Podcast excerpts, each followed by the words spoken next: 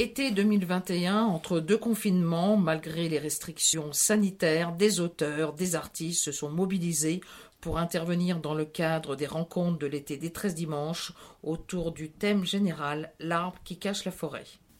merci beaucoup, merci Françoise, et merci de tes mots trop gentils.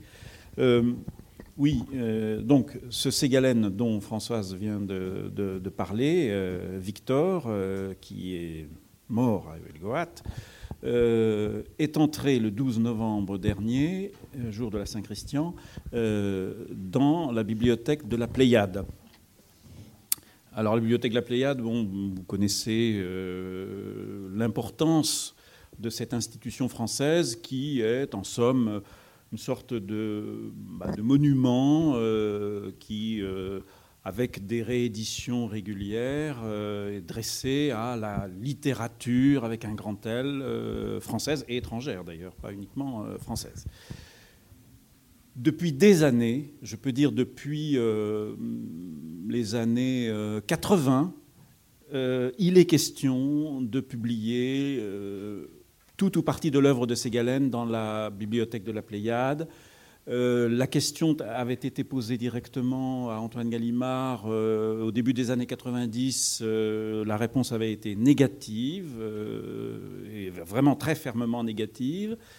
Et puis, il s'est passé en 2017 que soudain, Gallimard, réalisant que cet auteur allait euh, fêter, si j'ose dire, euh, euh, le centenaire de sa mort deux ans et plus tard, il serait peut-être intéressant de le publier dans la bibliothèque. Et là, feu vert a été donné.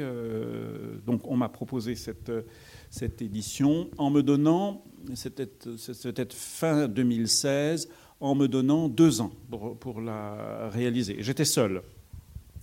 Euh, moi qui suis euh, vraiment un, bleu dans la, bibliothèque de la Pléiade, je dis ça parce qu'il y a des gens qui ont fait trois ou quatre volumes euh, dans leur vie. Moi, je n'avais jamais fait ça. Euh, ne comptant que sur mes, forces, je me suis dit, mais pas de problème, en deux ans, je vais, boucler tout ça. Et puis, évidemment, euh, je me suis rendu compte, et on s'est rendu compte collectivement qu'au bout d'un an, ça n'était tout simplement pas possible. C'est donc à ce moment-là qu'à regret, nous avons été chercher du renfort en la personne, alors j'ai cherché, euh, cherché parmi les, anciens, euh, les anciens euh, spécialistes de la question de ces galènes, et soit que l'âge venant, soit que la retraite venant, soit que des occupations diverses, les petits-enfants, etc. personne n'a voulu se dévouer. Et donc, eh bien, au hasard des rencontres, je dois dire. Euh, j'ai fait la connaissance d'Adrien Cavallaro, j'ai fait la connaissance euh, d'Andrea, ou plutôt, j'ai fait la connaissance d'Adrien, et quand on fait la connaissance d'Adrien, on fait aussi la connaissance d'Andrea, j'ai bien compris, c'est un peu votre... Et, euh, donc, à ce moment-là, je leur ai proposé, ils ont marché tout de suite, et ça a été, enfin, je le disais à l'instant, ça a été une collaboration parfaite, absolument parfaite. Je le dis vraiment, alors sans, euh, sans aucune arrière-pensée. Ça a été d'un bout à l'autre un bonheur de travailler avec eux. Euh, le résultat a été que nous avons été grosso modo, dans, grosso modo dans les temps avec un an de retard, mais enfin bon, c'est quand même c'est pas si mal. Euh, Gallimard a accepté. nous avons réalisé ce qui était au départ un volume, qui est devenu deux volumes. Le tout représentant à peu près 1600 pages de texte tout de même, texte de Ségalène et notes et notices. Euh, nous avons réalisé ça en euh, un temps euh, record, en gros deux, années. Ça a été peut-être un petit peu plus de deux années, mais, mais, à peine. Alors il manque un troisième collaborateur, qui est Jean-François Louette, qui lui a été chargé d'un roman, c'était son souhait, Les Immémoriaux. et voilà, et à cette équipe à quatre, nous avons mené cette affaire. Qui est sortie, qui a été publiée dans une période un peu difficile, puisque, puisque euh, le 12 novembre 2020, euh, euh, nous étions en gros en période de confinement. Donc les ventes, les librairies marchaient un peu au ralenti. Et puis finalement, ben, ça a bien marché, ça marche bien, et nous en sommes tous heureux. Voilà ce que je, peux dire. Est-ce que vous, voyez des choses à ajouter sur... Ah oui, oui, oui, alors oui, bien sûr, évidemment. J'ai beaucoup de mal avec le service après-vente, alors, euh, dans la foulée de cette euh, collaboration, marchant si bien, nous avons euh, conçu d'autres projets qui vont nous occuper en, gros une dizaine d'années. Et alors, dans, dans l'immédiat, les 7 et 8 octobre prochains, nous organisons un colloque qui aura lieu pour partie le 7 à la Bibliothèque nationale de France et le 8 à la Sorbonne qui s'intitule Victor Ségalen, La connaissance de l'Est, titre euh, inspiré euh, du recueil, du grand recueil de Claudel, Connaissance de l'Est. Donc une, une réflexion sur la relation de Ségalen avec, euh, avec l'Orient, disons, dans son sens large, mais essentiellement la Chine, évidemment. Deux journées avec des interventions prestigieuses, présentation de manuscrits, présentation de photographies, etc. Et puis, euh, en 2022, paraîtra un numéro de la revue Littérature qui sera entièrement consacré à Victor Ségalen également. Et puis, nous projetons aussi encore un autre colloque pour 2023, probablement, qui aura lieu dans un, dans un très beau lieu. Mais tout cela est encore, euh, enfin, ce dernier projet est encore en pointillé. Voilà, tout ça pour dire que la mémoire de Ségalen continue à vivre, que la relève de la recherche est prise, après euh, des années assez euh, fructueuses entre 1980 et 2000, euh, publication de cahiers de Lerne, publication des œuvres complètes chez Lafon. La relève est prise, il y a une nouvelle génération de chercheurs qui s'occupent de ces moi je m'en réjouis, et eh bien, ça veut dire qu'après en gros 80 ans d'oubli, hein, plus ou moins relatif, euh, bah, Ségalen est devenu, maintenant on peut le dire, un des grands auteurs de la littérature euh, française. Et c'est un honneur pour euh, Huel Goat, il me semble. Voilà, Françoise. Bon, euh, je, prends la parole pour vous raconter une petite anecdote tout à fait récente qui m'a donné l'idée de, mon propos.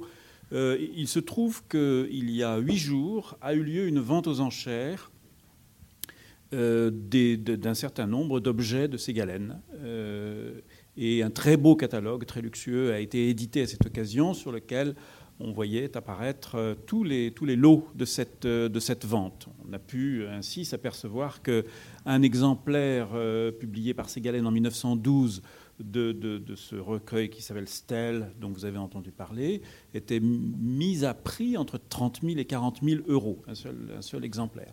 Euh, de même pour un exemplaire de, peinture. Bon, bref, on a été quand même très étonné de voir combien la Pléiade avait donné de la valeur aux manuscrits de Ségalène. On est bien content de, faire travailler ainsi, de rapporter aux maisons de vente. Évidemment, là derrière, nous, nous sommes euh, indemnes de tout bénéfice. Bon. Euh, et alors, parmi ces, manuscrits, je suis allé voir, évidemment, avant la vente, je suis allé voir les, objets, euh, et j'ai trouvé un exemplaire du roman de Huysmans qu'on ne lit plus, enfin ce roman notamment, qu'on ne lit plus aujourd'hui, qui s'appelle L'Oblat, euh, Ségalen avait noté d'ailleurs sur la couverture Tahiti 1902, donc ça veut dire qu'il avait lu ce roman en 1902 à Tahiti, et puis, surprise, il avait collé un morceau de papier collant sur la première page, il avait collé une feuille de papier pliée en quatre où il avait écrit un pastiche de Huysmans. Après avoir lu le roman, il écrit un pastiche de cet auteur. Et ce pastiche, alors je vais vous en lire de tout petit, je ne vais pas vous lire tout, le texte, mais ça constitue, à ma connaissance, un inédit. Ça, nous avait, ça nous avait échappé. Alors il joue à réécrire comme Huysmans, mais évidemment en forçant le trait. Et c'est là qu'il se livre à ce qu'on appelle un pastiche. Hein, art typiquement littéraire, il écrit un pastiche de Huysmans il n'échappe à personne que le pastiche est un art humoristique. On fait ça pour, pour s'amuser soi-même et pour faire rire les autres aussi à la lecture de ce texte, hein, évidemment. Alors je lis quelques, quelques lignes et vous allez, vous allez comprendre. Euh, euh, ça se passe à Lourdes. Oui, l'Oblat, c'est un livre, c'est un roman qui est consacré au, euh, au miracle de Lourdes et à la, vie de, de, Lourdes. Donc, Lourdes, Durtal non, je, fais une erreur. Euh, L'Oblat, c'est un, un, pardon, c'est un roman qui est consacré au chant grégorien. Et euh, écrivant euh, ce commentaire de, de, L'Oblat, en fait, Ségalen pense à un autre roman de Huysmans qui s'appelle La vie à Lourdes. Bon, sur les, miracles de Lourdes qui avaient cours à l'époque. Lourdes, Durtal, c'est le nom du, héros de Huysmans, ferma en vomissant un soupir éculé d'étonnement le livre.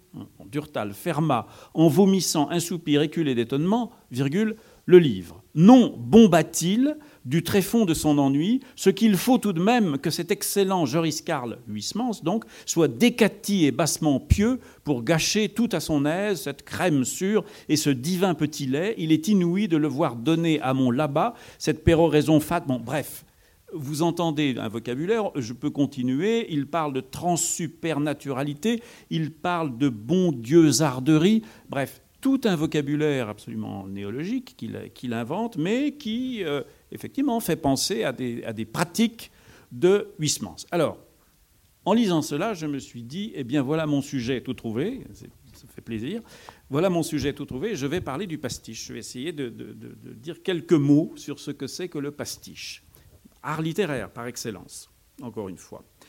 On sait tous vaguement ce que c'est, et on a tous, un jour ou l'autre, essayé de pasticher, ne serait-ce qu'oralement, euh, quelqu'un, un ami, une connaissance, un homme politique, euh, etc. Il y a des pastiches qui sont restés célèbres. Vous avez peut-être entendu parler du pastiche pas si vieux que ça, des, pastiches de Patrick Rambaud, qui avait publié en 1988, euh, sous le nom d'auteur de Marguerite Durail, un roman qui s'appelait Virginie Q. Et puis quelques années d'ailleurs, quelques années après, il a remis ça en 96 euh, en publiant toujours sous le, nom de, Marguerite Durail un roman qui s'appelle Mururoa, mon amour, qui était une parodie de Hiroshima, mon amour de Marguerite Duras. Bon, bref. Alors, euh, euh Ségalen ne va pas jusqu'au degré, ne porte pas le, pastiche au degré de, de Huysmans, mais tout de même, il y a une part d'humour intéressante. Je me suis demandé qu'est-ce que c'est qu'un pastiche? Et alors, il me semble que, euh, bon, en essayant de, comme ça rapidement de, de, résumer ce que ça pouvait être, il me semble qu'un pastiche, ça tient en trois, euh, trois traits caractéristiques. Le premier trait, je l'appellerais la divine surprise. Il faut qu'il y ait une divine surprise dans un pastiche, sinon ça ne, ça ne marche pas. Il faut ensuite jouer avec les signes. Et enfin, il faut inventer un monde ordonné selon une contrainte euh, aberrante, mais évidemment très réjouissante. Alors, la divine surprise, qu'est-ce que c'est? Alors pour, vous donner une idée de ce que c'est que la divine surprise, je voudrais vous raconter une, histoire. Après tout, on est là pour parler d'humour, donc il n'est peut-être pas tout à fait malséant de raconter des histoires drôles. Enfin, drôles. Euh, c'est une histoire qui n'a pas grand rapport avec Ségalène, sauf c'est qu'elle a trait à la Chine. C'est l'histoire d'un monsieur, ça se situe dans les années 60, euh, à une époque où, certains s'en souviennent sans doute, le maoïsme avait en France des adeptes fervents, et il y avait tout un courant de pensée maoïste en France. Et ce courant maoïste euh, portait certains à un amour, un amour aveugle de la Chine. Tout ce qui se passait en Chine était, euh, était merveilleux. C'était la période, c'était le début de la période de la révolution culturelle. Donc, disons, dans ces années-là, une personne, un monsieur, un voyageur, un maoïste, disons, qui habite la petite ville de Givors. Givors, vous voyez où c'est Givors? Oui, c'est près de Saint-Étienne, hein, pour ceux qui oublieraient. Euh. Et vous savez qu'aussi, vous savez aussi qu'à Givors, il y a deux gares. Il y a, la gare de Givors-Ville et la gare de Givors-Canal. Vous savez ça, bien sûr. Bien sûr. Donc cette personne a pour ambition, évidemment, d'aller vérifier si tout ce que disent les maoïstes est vrai et d'aller en Chine, tout simplement disons 1965. Et cette personne veut y aller bah, avec les moyens que euh, lui permettent ses revenus, elle veut y aller en train. Donc elle va à la gare de Givor-Canal et elle lui dit Je voudrais un billet pour Pékin. Et là, on lui répond euh, Billet pour Pékin, c'est pas, pas possible. Il faut aller à Givorville. Donc, euh, notre patient maoïste va à Giverville et dit je, voudrais un billet pour Pékin. Et là, on lui dit oh, Vous savez, un billet pour Pékin, c'est compliqué, il faut aller à Saint-Étienne. sinon, ce n'est pas, possible. Donc, euh, continue son voyage et il va, à Saint-Étienne et il dit Là, je voudrais vraiment un billet pour Pékin. Il dit ah, Non, c'est beaucoup trop, on n'a jamais de demande. Il faut aller à la gare de, Lyon-Perrache. Donc, euh, bien obligé, euh, cette personne va à Lyon-Perrache et euh, il dit Je voudrais un billet pour Pékin, toujours, avec prudence quand même. Et là, on lui dit Non, c'est pas possible, il faut aller à la gare de l'Est à Paris. Donc, point où il en était, il prend le train, il va à la gare de l'Est à Paris, et là, il dit, sans grand espoir, je voudrais un billet pour Pékin, et évidemment, on lui donne un billet pour Pékin. C'était possible à l'époque. Donc, euh, il prend le train, il part, euh, il arrive à Pékin, huit jours après, transsibérien, vous voyez, bon, euh, il arrive à Pékin, il passe un mois merveilleux à travers la Chine maoïste, il trouve que tout est, tout est magnifique, tout est merveilleux. Bon. Et au bout d'un mois, il se dit, il faut quand même que je, rentre, à, je rentre au pays, donc il va à la gare de Pékin. Et là, il demande euh, Je voudrais un billet pour Givor. Et l'agent de la gare de Pékin lui dit Givorville ou Givor-Canal? C'est une histoire maoïste euh, qui, évidemment. Euh, alors vous allez me dire quel rapport avec le pastiche Mais si, c'est un rapport direct avec le pastiche parce que l'histoire est drôle en elle-même. Bon, vous, avez un petit peu ri par politesse et peut-être aussi un peu sincèrement. Euh, mais c'est une histoire qui est drôle en elle-même, mais elle est deux fois plus drôle si évidemment on se rappelle les discours que nous entendions à l'école. Enfin, je dis nous, oui, j'étais jeune, mais j'ai quand même entendu ça. Les discours qui se tenaient à l'époque sur euh, la Chine maoïste, sur euh, le grand bond en avant de la Chine, sur la révolution culturelle, etc. Et, évidemment, raconter cette histoire-là dans ce contexte, avec à l'esprit ces, souvenirs-là, euh, euh, c'est faire un pastiche, d'une certaine façon, de, discours qui avaient lieu à l'époque. Alors, la divine surprise, ben, vous l'avez compris, c'est évidemment l'apparition de l'agent de, de la gare de Pékin, qui dit Givorville ou Givor-Canal. C'est ça la divine surprise.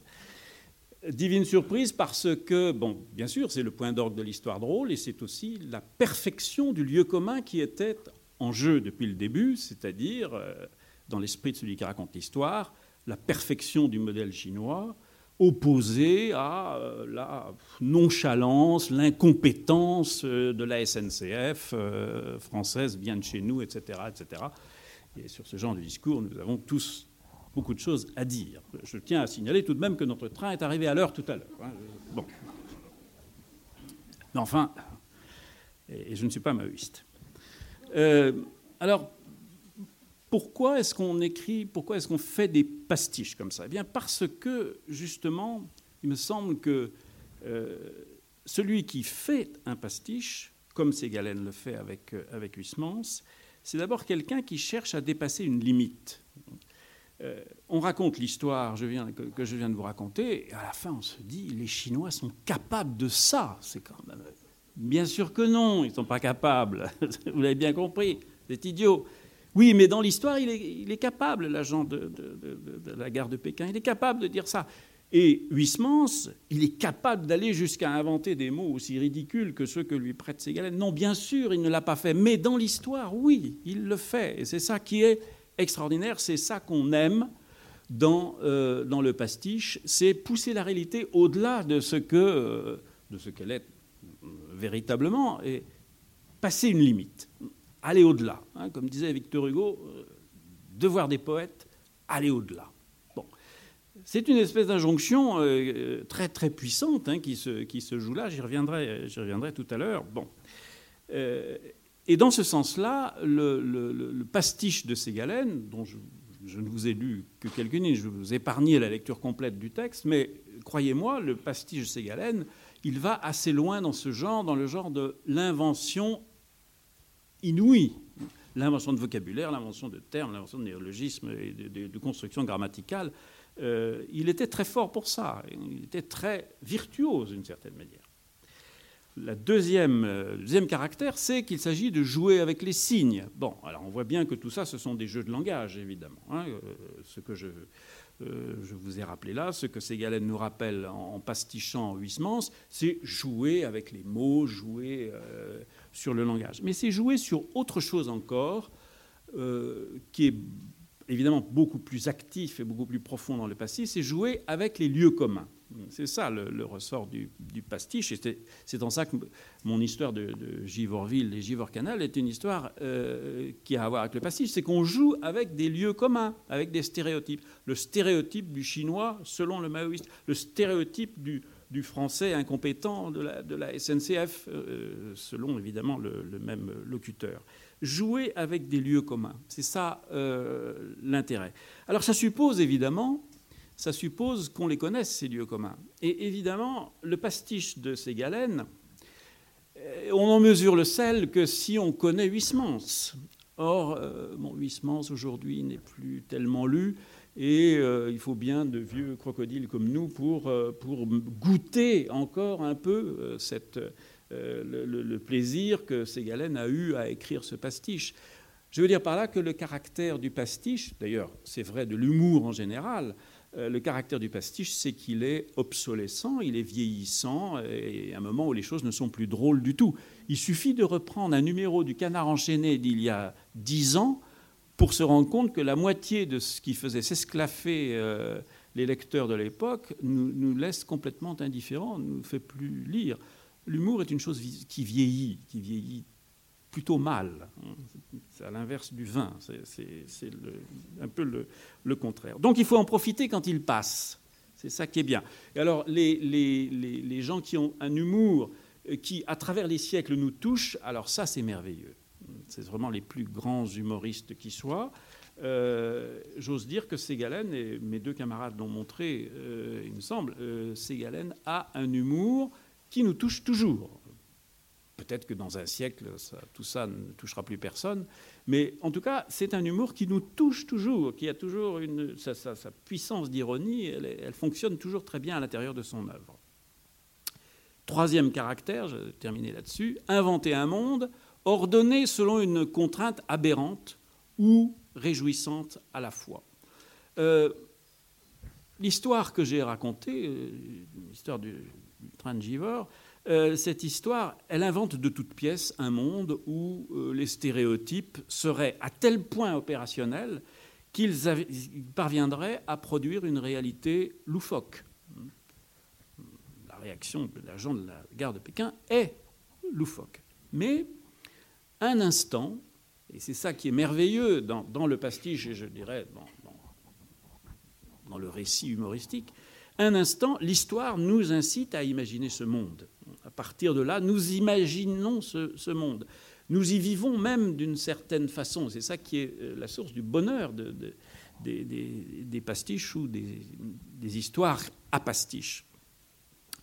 Bien sûr, personne ne dit que ce monde hein, ainsi organisé euh, soit heureux, bienveillant, euh, admirable hein, en quoi que ce soit, sauf si on adhère à, l'idéologie du parti. Mais justement, pour que l'histoire soit vraiment drôle, il ne faut pas être maoïste. C'est ça qui est, intéressant.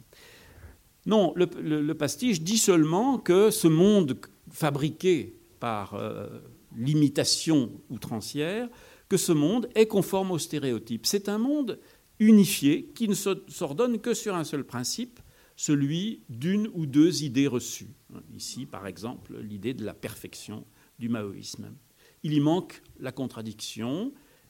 Il y manque la contradiction qui représenterait ici, évidemment, le principe de réalité, parce que, comme partout en Chine, il y a des agents compétents et des agents incompétents.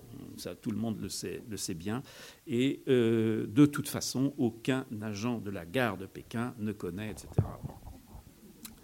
C'est un monde d'irréalité qui, d'ailleurs, a à voir avec le monde de la légende, du conte, du mythe, euh, mais qui présente toutes les apparences de notre monde nous.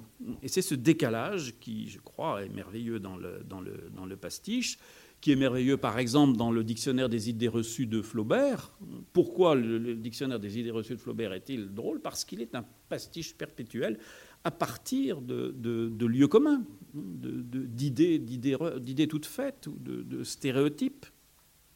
Autrement dit, le pastiche ouvre la porte d'un monde où ce que nous acceptons d'ordinaire comme parfaitement recevable devient, par excès, par débordement, euh, par outrance, par, caricature, par délire, devient une simple image de la, folie. On, entre dans un monde fou. Je termine la lecture, parce que ça c'est quand même particulièrement savoureux, du pastiche que Ségalen écrit euh, de Huysmans à propos de ce personnage euh, qui, qui, vient de lire Leblas. Il jeta sa cigarette et regretta qu'elle vint, parce qu'il a entendu sonner à la porte sa maîtresse arrive, il regretta qu'elle vînt si vite, car il était encore en pantoufles. Et voilà que tout s'écroule, tout s'effondre, ce personnage qui avait comme ça si brillamment imité euh, Huysmans, euh, voilà que tout s'effondre. Ce qui est troublant, et je terminerai là-dessus, c'est que euh, cette propension que le pastiche a de nous faire dépasser des limites, fût-ce vers la folie, c'est le même ressort qui nous porte à écrire au fond c'est le même ressort que celui de la création poétique. Et c'est pourquoi, il me semble, c'est pourquoi le pastiche est un art euh, littéraire, euh, éminemment littéraire, c'est parce qu'il euh, participe de cette même pulsion qui nous conduit à mettre nos pas dans les pas de quelqu'un et à les dépasser, à aller un petit peu plus loin. C'est pourquoi d'ailleurs tant d'écrivains euh, se sont livrés à l'exercice du pastiche. Et j'en veux pour preuve, je terminerai là-dessus, euh, le, grand texte de, Proust qui s'appelle Pastiches et mélanges, où Proust s'est amusé euh, à écrire des pastiches de Balzac, des pastiches de Saint-Simon, à partir d'une histoire absolument ridicule, il le dit lui-même. Hein. Mais justement, il faut que l'histoire soit ridicule pour que le pastiche soit intéressant l'histoire qui s'appelle L'affaire Lemoine, qui a défrayé la chronique dans les années 1900, ce monsieur Lemoine avait inventé, disait-il, un moyen de fabriquer des diamants à volonté. Et euh, sur la foi de ses déclarations, une grande entreprise, une grande société d'assurance de l'époque lui avait versé des millions de francs pour euh, évidemment assurer le, brevet qu'il comptait déposer. Et puis on s'est euh, aperçu que c'était un imposteur et qu'évidemment il n'y avait pas plus de diamants que, de quoi que ce soit d'autre. Et il a été condamné. Et Proust trouve cette histoire délicieuse parce qu'évidemment, c'est une histoire de pastiche d'une certaine manière. Hein. C'est une histoire, c'est une rêverie sur l'imitation, sur le faux, sur le faux diamant. Il fabriquait des diamants, mais ce n'était pas, pas des diamants euh, véritables. Et à partir de là, il fait, ses, il fait ses faux diamants à lui, qui vont conduire à ses véritables euh, pierreries, euh, à la recherche du temps perdu. Il fait ses faux diamants à lui en s'essayant en imitant Balzac, en imitant Saint-Simon, en imitant euh, Flaubert, un texte de l'affaire Lemoine selon Flaubert. Euh, bref, euh, le pastiche, vous le voyez, c'est une chose très légère, c'est une chose qui peut nous amuser un moment, c'est une chose très profonde aussi, parce que au fond, c'est l'art poétique lui-même par excellence. Voilà, merci.